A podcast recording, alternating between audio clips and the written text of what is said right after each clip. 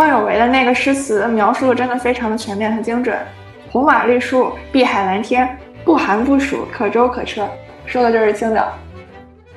你知道康有为为什么要夸青岛吗？为什么呀？因为康有为自个儿有别墅在青岛。青岛如果是也做类似的生意的话，肯定也会加进去一些类似的这种价值的叙述，比如说规划思想，它就会是这个遗产的不可分割的一部分。哎，说不定青岛啤酒也可以。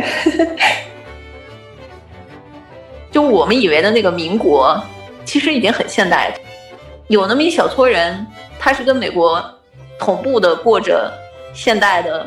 有水有电有煤气，然后家里面有各种这个新式家具，甚至还有这种包豪斯风格的现代的家具装修，他们过着跟我们现在差不多的生活。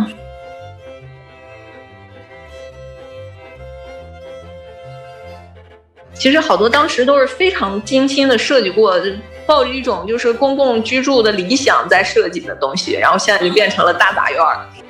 大家都在里边挂电线、挂水管、晾衣服。我们不希望它有这么简单粗暴的结局，它本身是有设计、有功能、有历史，然后就突然的拆掉了。其实，在它之上也不会建出什么比它更高明的建筑，所以拆了总体来说还是很可惜的。但这种事情经常发生。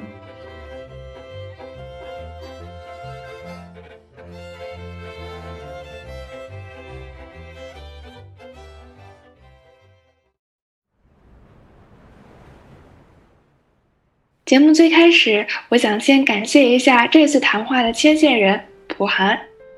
最近我听了他作为嘉宾录制的一期播客，普寒在讲述他对仿古的兴趣时，提到了自己有一位朋友正在参与青岛老城区的申遗工作，我就立刻让普寒把他的这位朋友介绍给了我。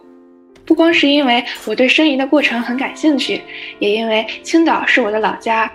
我也很好奇，非青岛人在没有家乡情怀的这层滤镜时，看到的又是一个怎样的青岛呢？我们欢迎今天的嘉宾菲菲。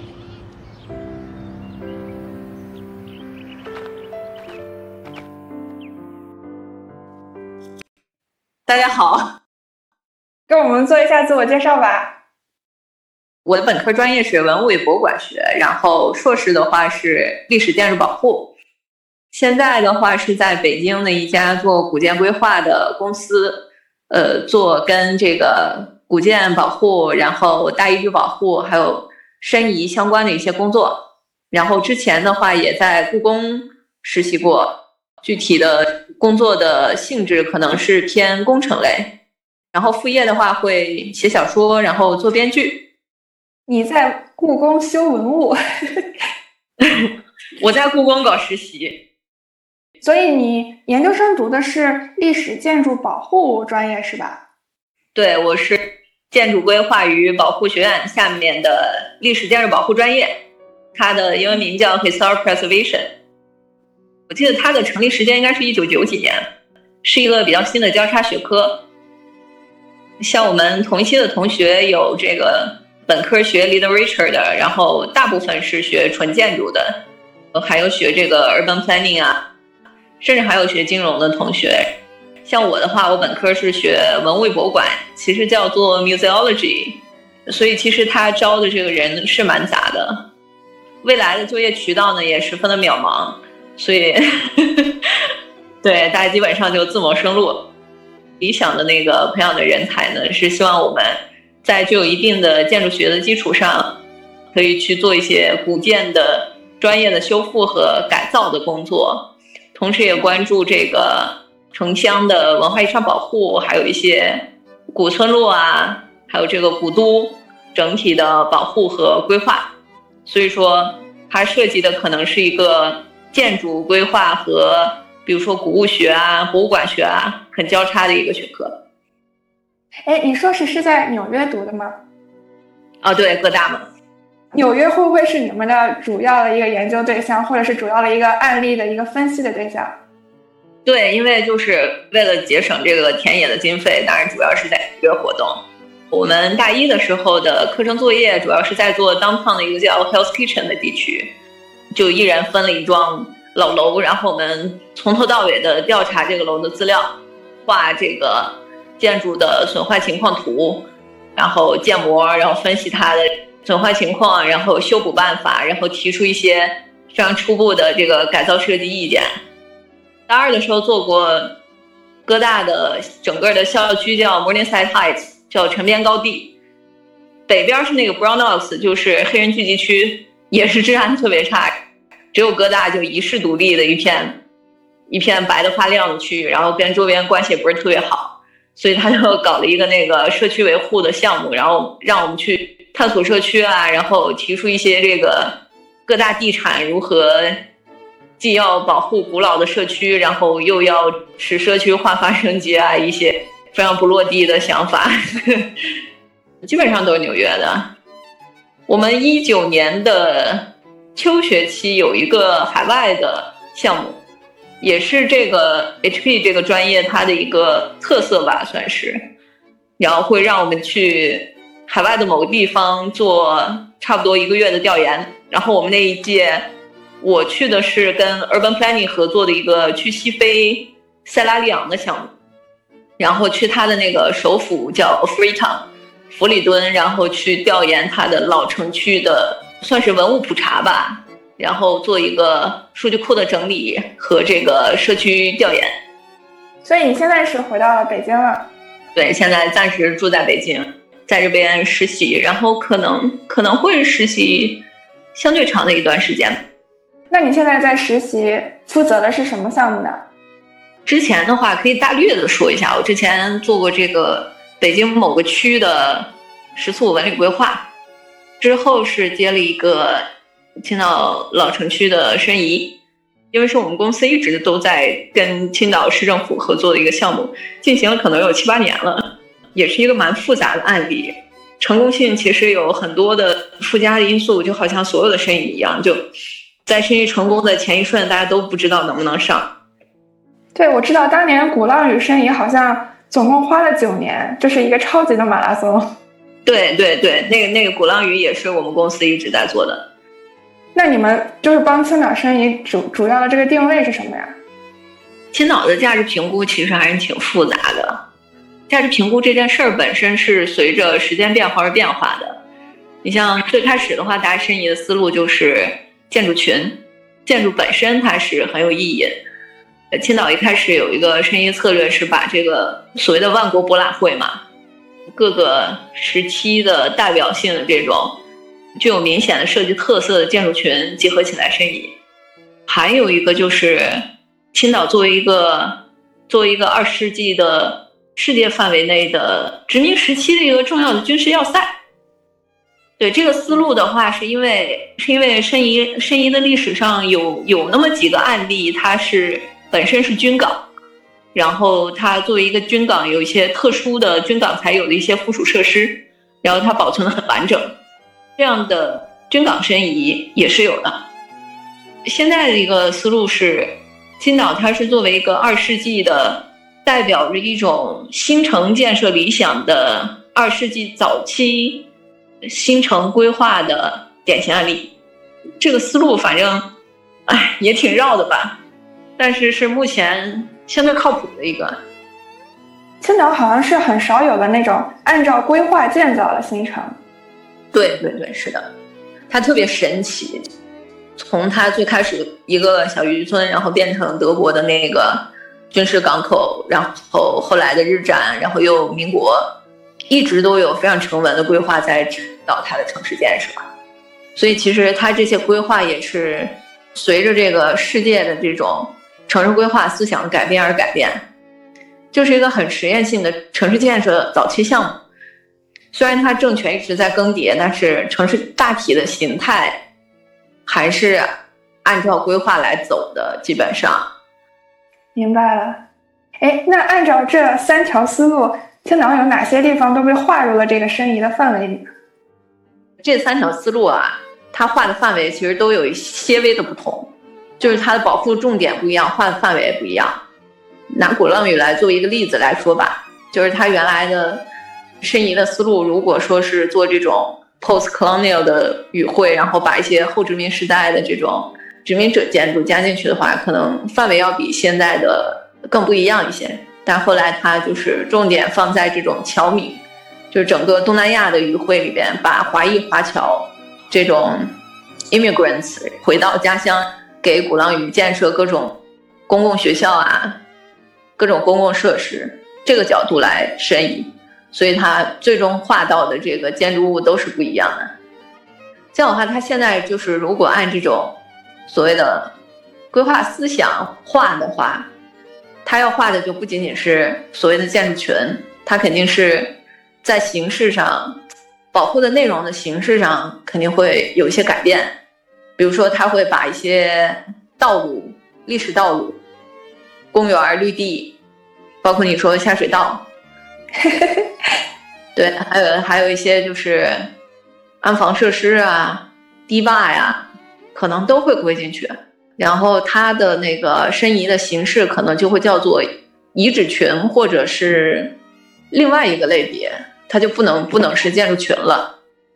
所以这个文化遗产除了实体的建筑空间，其实也可以包括建筑背后的一些设计理念，甚至是当时工业的一些流水线呀，或者是工艺过程，就这些都可以算在申遗的范围内吗？可以这么说，因为现在就是。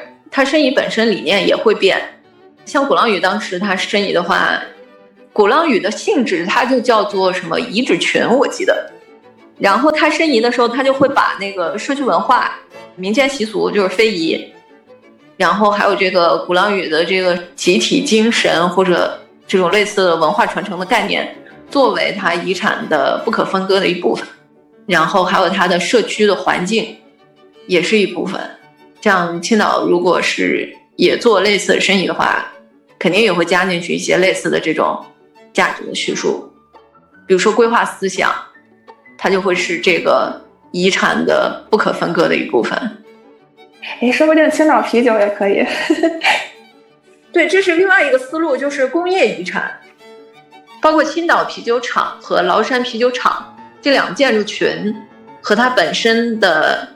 那种背后的规划思想肯定是遗产的一部分，因为青岛啤酒厂是一个德国的啤酒厂，然后那个崂山啤酒厂就是崂山白花蛇草水最早的出的那个公司，是一个民国时期的民营企业，然后我记得好像是中国第一家汽水厂，哇，这么厉害！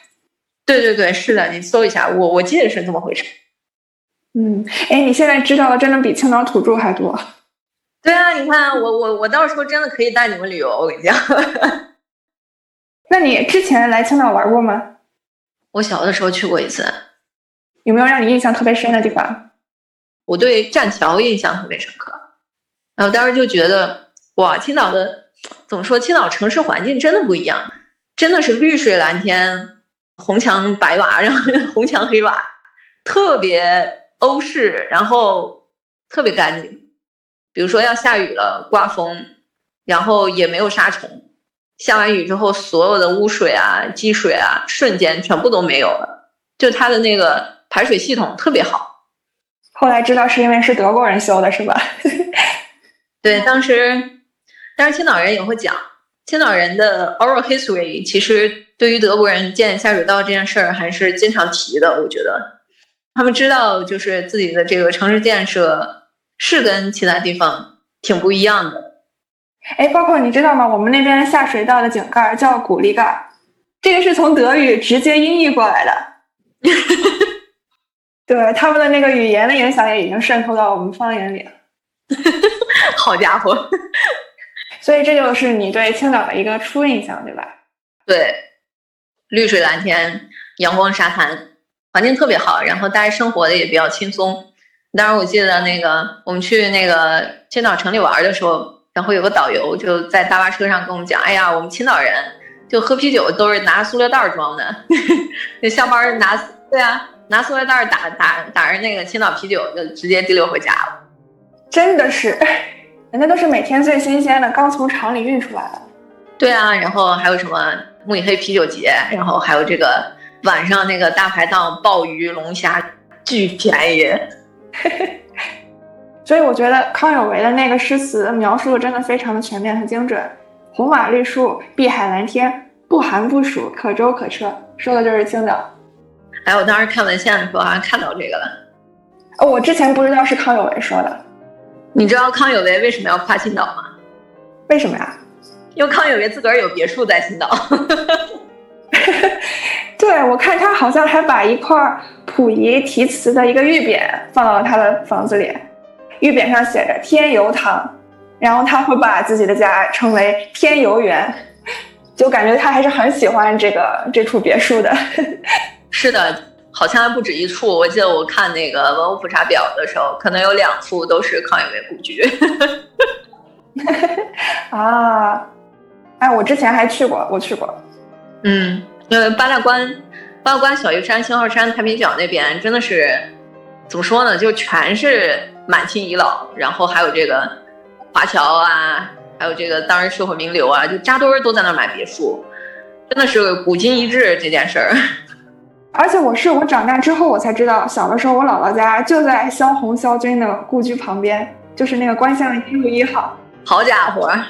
那是一座就是二层的红瓦小楼，然后它依山而建，推开窗户，估计你就能看到远处的山和海。所以当时萧红也是在青岛写下了《生死场》，而且这些名人故居大多数都是那种欧陆风情、花岗岩修砌的那种优雅雅致的小楼。他们看到那种满目翠绿啊，然后碧海蓝天呀，可能就才思泉涌。像什么沈从文呀、老舍啊，都是。在这边写了像编成《骆驼祥子》这样的著作。嗯，因为当时一九二到一九三八年，民国政府统治时期的话，当然国内全部都水深火热，北京也不太平，上海特别乱。但是青岛因为独裁统治，军阀的统治还相相对稳固一点，然后它环境也比较好，所以当时很多名流都去那儿避难去了，曾经一度被称为世外桃源。对我当时留学刚到外面的时候，我每次想家的时候，我就会搜这些名人写的他们笔下的青岛，然后就慰藉我的思乡之情。对啊，五四运动前后有很多知识分子就是对青岛感情还是挺深厚的。青岛有很多个中近代第一，像什么第一个科学馆，第一个海洋馆，近代中国第一个百货大楼。也是在青岛，难道是百盛？啊，我忘了那个楼叫啥。百盛就是一个红红的、很高的，有一点像教堂那样那个大楼。我得知道它原来的名字。反正有很多这种尝试性的东西，很多都在青岛。当然，这个呃，国立山东大学啊，还有这个国立青岛大学，当然都是一批留美归国的建筑师来做的。然后都回来，在上海开了事务所，然后又来青岛做项目。其中有一个叫庄什么，我突然想不起来，就是那个上海的那个，在和平饭店旁边的那个，我记得是中国什么银行来着？反正就和平饭店旁边那个特别高的那个银行大楼，就是他设计的。他在青岛也设计了一个银行。大楼，然后那个正立面的话是那种希腊式圆柱，一排柱子，不知道你有没有印象？我猜可能是中山路上的某个银行，肯定是在中山路上，因为中山路上那几个民国时期银行全是建在一起的，因为当时就是中山路、四方路到馆陶路那一圈儿是日战时期，日战时期把那块儿发展成了商业街，然后建了很多日本的银行。包括这个什么朝鲜银行啊，还有那个横滨正金银行，很多就是日本人的金融机构。再往北就是大港馆陶路那边，全是日本人开的各种商店啊，包括这个纺织工厂，因为他们当时想在青岛搞纺织业，就开了很多纺织工厂，然后一直就蔓延到那个西侧的很大一片工厂区，现在也是工厂区。二二年之后，国民政府接手之后，为了抵挡这种就是外来的这种金融业的侵蚀，然后就在四方路跟中山路那一块儿划了一大片区域，然后集中的盖这种中国的银行的大楼。所以也是当时的那个政权的变迁，包括金融业发展的一个缩影。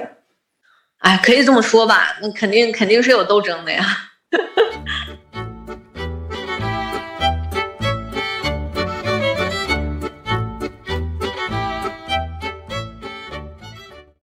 你肯定做了不少关于青岛历史啊，然后古建筑的研究。你在做完这些研究之后，你最想去哪一个地方亲自看一看？哎呀！我想一想，我觉得我还是比较喜欢去那个中山路、四方路那块儿，因为那边的就是它建筑的密度特别高，然后基本上维持了当时的街道原貌，然后就有人气儿，大家都还在那边生活。然后你可以看到那种就是随着历史的变迁，然后一代一代的有一些东西淘汰了，有一些东西还在，然后那种历史的层次感比较丰富。而包括四方路，它里边不是还有里院吗？还有民居，其实好多当时都是非常精心的设计过，抱着一种就是公共居住的理想在设计的东西，然后现在就变成了大杂院，然后大家都在里边挂电线、挂水管、晾衣服，对，但是那个空间是依然是很有潜力的。然后小朋友在里边跑上跑下，然后那个楼梯设计的就很像科幻片儿，然后有好几层那个楼梯的那种。观感设计还挺有未来感，然后它天台上就提前设置了这个绿地，然后大家可以在天台上喝茶。这难道就是传说中的空中花园？这其其实还挺挺理想化的一个最初的这种里院的设计形式，而且里院这种形式本来不是中国国产的民居，但是就在中国的殖民区里面搞华埠嘛，就是中国领土上的华人区。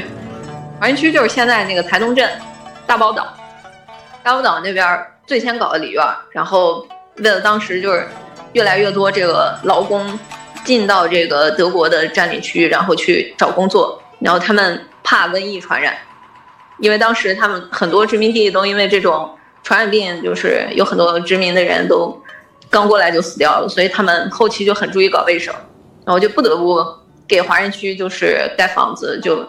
重新改良他们的居住环境，然后就盖了很多里院也有有钱人去给自己的家族设计里院你像我记得有一个叫刘子山宅，他是闽浙的富商，还是一个山东本地的富商，然后他就请一个很著名的本土设计师，然后让他设计一个一大家子住的里院儿然后里边全部都是一九三十年代。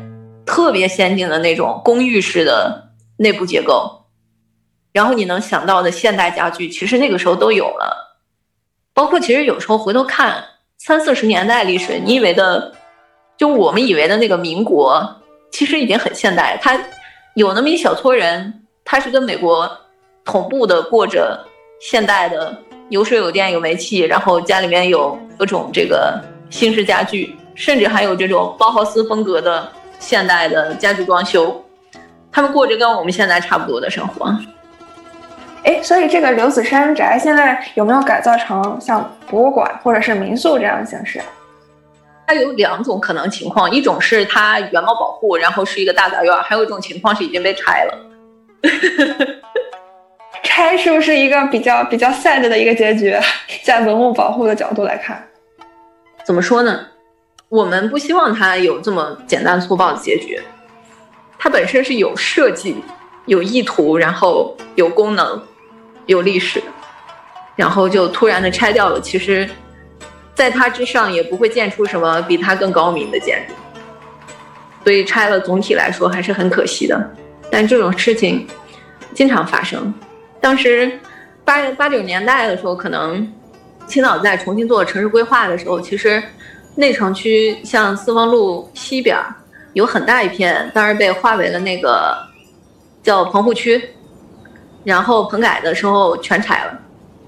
当时是不知道，就是对吧？也可能也没有那个动机或者心情去去做这个非常细微的、缓慢的古建保护的工作，所以就所以就拆掉了很多。其实，所以现在剩剩下的。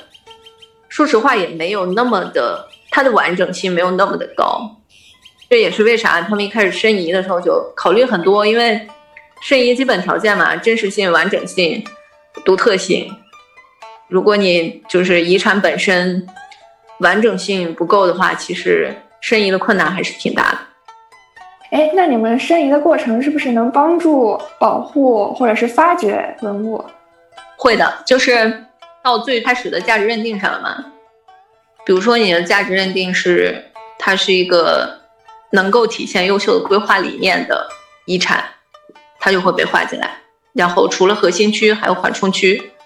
那么也就是说，如果这个文物它即使它不是国家级、省级或者市级的文物保护单位。但是因为它可以体现整个遗产地的核心的价值理念，那么它也会被划进来，它可能就不会被拆掉。你像李院就是很典型的一个代表，因为很多李院其实它文物保护等级可能并不高。一般来说，就是我们国家的这个文物保护体系，就是级别越低的文物越得到的关注和能够得到的监管就更低一些。所以它被拆掉的可能性也就越大，但如果你整体的把它划为一个重要的遗产区域的话，它可能就倾向于把它改造，然后把它改造成一个，比如说旅游区啊，或者是商住两用啊之类的，就它的它的利用空间会更大一些。哎，那你们一般都是怎么确定一处建筑的这种文物上的价值呢？你们会去做一些调研工作吗？或者是？如何挖掘它背后的一些历史意义？这个其实取决于你就是这个工作它本身的目的。比如说你是做文物普查呢，还是做这个区域规划的调研，还是做这个申遗的调研？其实我们要就是寻找的这个文物背后的这个价值都是不一样的。比如说你搞普查的话，更多时候其实是在做一些基础信息的收集。包括这个古建本身的保存情况，它的一些基础的数据，长宽高、进深，然后这些的话，基本上都是从有关部门那边调资料，还有这个档案馆，还有相关的这种史籍啊、书籍啊资料的查阅。然后申遗的话，可能就是呃锁定一个申遗的方向，比如说我要就要找这个规划思想，可能就会。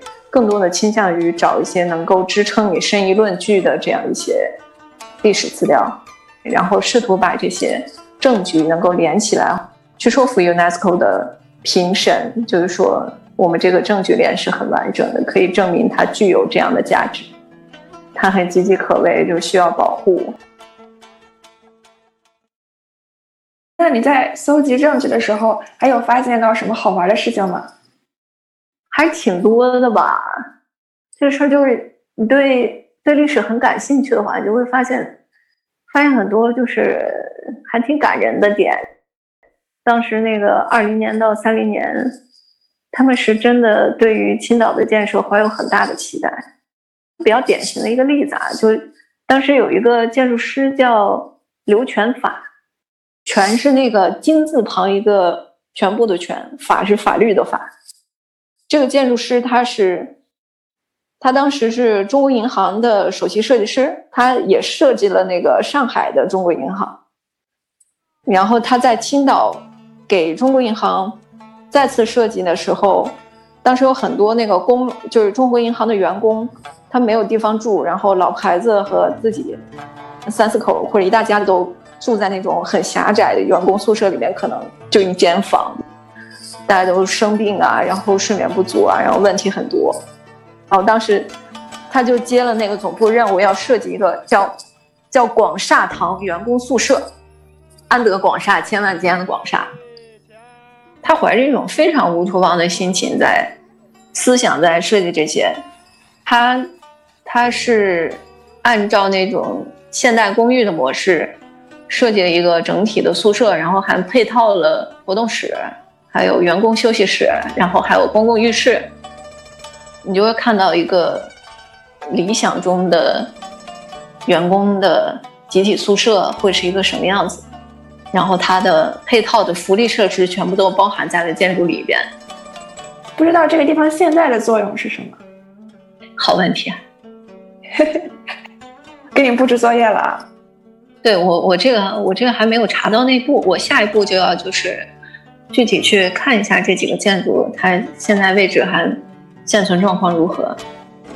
嗯，所以就比如说这一栋建筑，它的一个完整的故事，可能资料是分散在不同的地方，需要你自己去把它穿起来，是吗？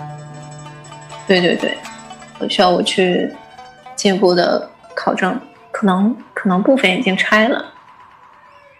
然后就是我看了很多青岛老城的那个申遗的文件，我发现鼓浪屿的确是被作为了它的一个对标的一个遗产地。对你，你觉得青岛和鼓浪屿他们之间像吗？或者当时鼓浪屿是如何征服了国家文物局和世界遗产委员会？青岛能跟鼓浪屿取经吗？青岛它现在申遗最大的困难，可能就是找一些切实的论据，就证明。它本土的一些规划思想是，就是它是处于一种跟世界上最先进的规划思想同步的一个状态。包括它一九三三三三五年的时候出的那个青岛市计划试行案，就是一个青岛的初期的城市计划，然后里边已经明确提出了分区规划的思想。然后当时一九三五年的时候，科布西耶。提出了雅典宪章的初稿，一九四几年的时候完善了雅典宪章，就处于一种异曲同工的状态。然后雅典宪章它的核心思想其实就是分区，明确的这个城市的各个嗯区划之间的功能。如果青岛想要把这一套叙述再完善的话，可能就是。找一些更加直接的论据，可以证明说，青岛它的这些规划思想是当时世界上十分先进的，而且它是落地的，它有些非常坚实的证据去支撑这些规划思想确实是指导了城市建设，然后它变成了今天的青岛。然后，如果想过国家局的审的话，就要证明。这部分主要是中国人干的。想要过 UNESCO 审的话，主要是证明它本身的遗产的价值。对，哎，但无论成功与否，是不是对我们当地的这种文物保护的系统呀、社区改造，然后未来的城市规划，其实都会有非常积极的影响？对，应该是会的。就是其实现在青岛它已经意识到，就是。老城区不可以盲目的拆，其实他自己已经在改造四方路了，他已经把那块儿划为了呃历史城区了。在这个过程中，有很多学者，包括同济的一些教授，还有青岛的相关的大学一些教授，在做这种近现代建筑研究的人，一直都在不停的去重新挖掘青岛城市建筑的内涵。所以这是一个循序渐进的过程，在这个过程里面，肯定有一些建筑能够被及时的保存下来。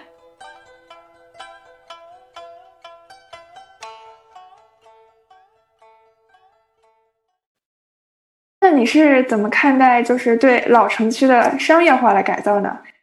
有一些里院就被改造成了博物馆、咖啡馆，然后包括馆陶路上也修了德国风情街，就是每年会有德国文化周呀，或者是一些德国商品的展销会。我不知道你知不知道，青岛的还有一个网红墙，就是大学路和虞山路的路口，那个还挺有穿越时空的感觉的，因为你就能看到在那种金黄色的。琉璃瓦下，红墙上镶嵌着两个用汉白玉做的路牌，一个标着大学路，一个标着虞山路。对，但现在大家去可能主要就是为了 在网红墙前拍个照。你们专业会对这种商业化的改造怎么看？它会不会比较有争议？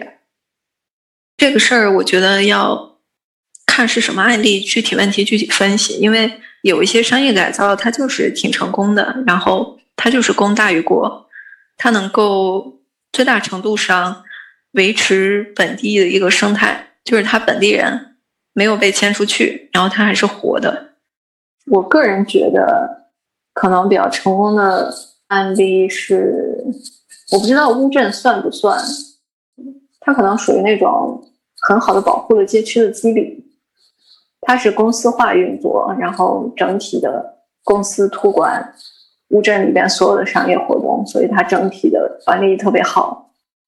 它不会像其他古镇那么就是杂乱无章。相比之下，你像大城市的一些古镇、古街，很多都做的千篇一律，它也会对整个街区的那种原生的氛围造成一种损坏，甚至会因为一些逐利商铺的价格飞涨，然后一些本地人可能就倾向于把自己的房子租出去，然后当做商铺，然后自己去收租。那么这样的话，其实其实整体的街区的那种生活的氛围会变掉，然后它慢慢的就变成了一个商业化运作的这样一个表演型的社区。如果能留住它街区本来的一个肌理的话，已经是给未来留下很多可能性。那个东西还在，你就可以继续发掘它的意义。如果它已经被荡平的话，那就什么都没有了。也可以算作是在为他创造一个新的角色吧，让他在新时代下还可以可持续发展。对，是这样的，就是大家都要，大家都要寻找一些活下去的道路。要活下去，肯定就要改变。我知道菲菲还在写小说，对吧？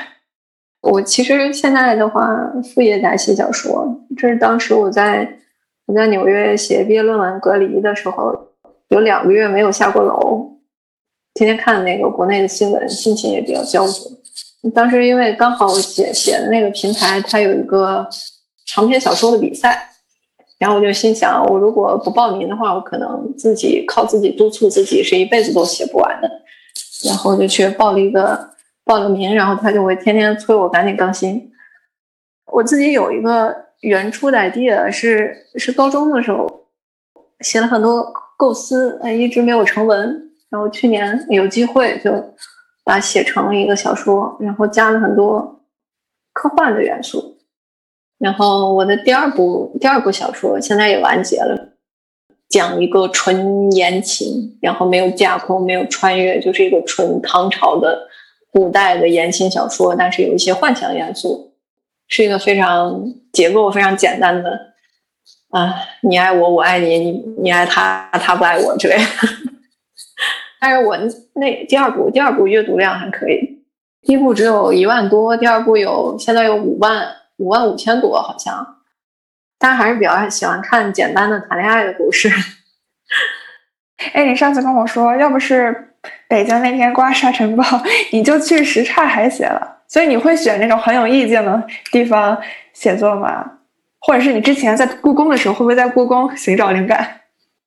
对我其实写那个新的小说的时候，有一些有一些科幻元素在里边，讲的是一个非常架空的故事。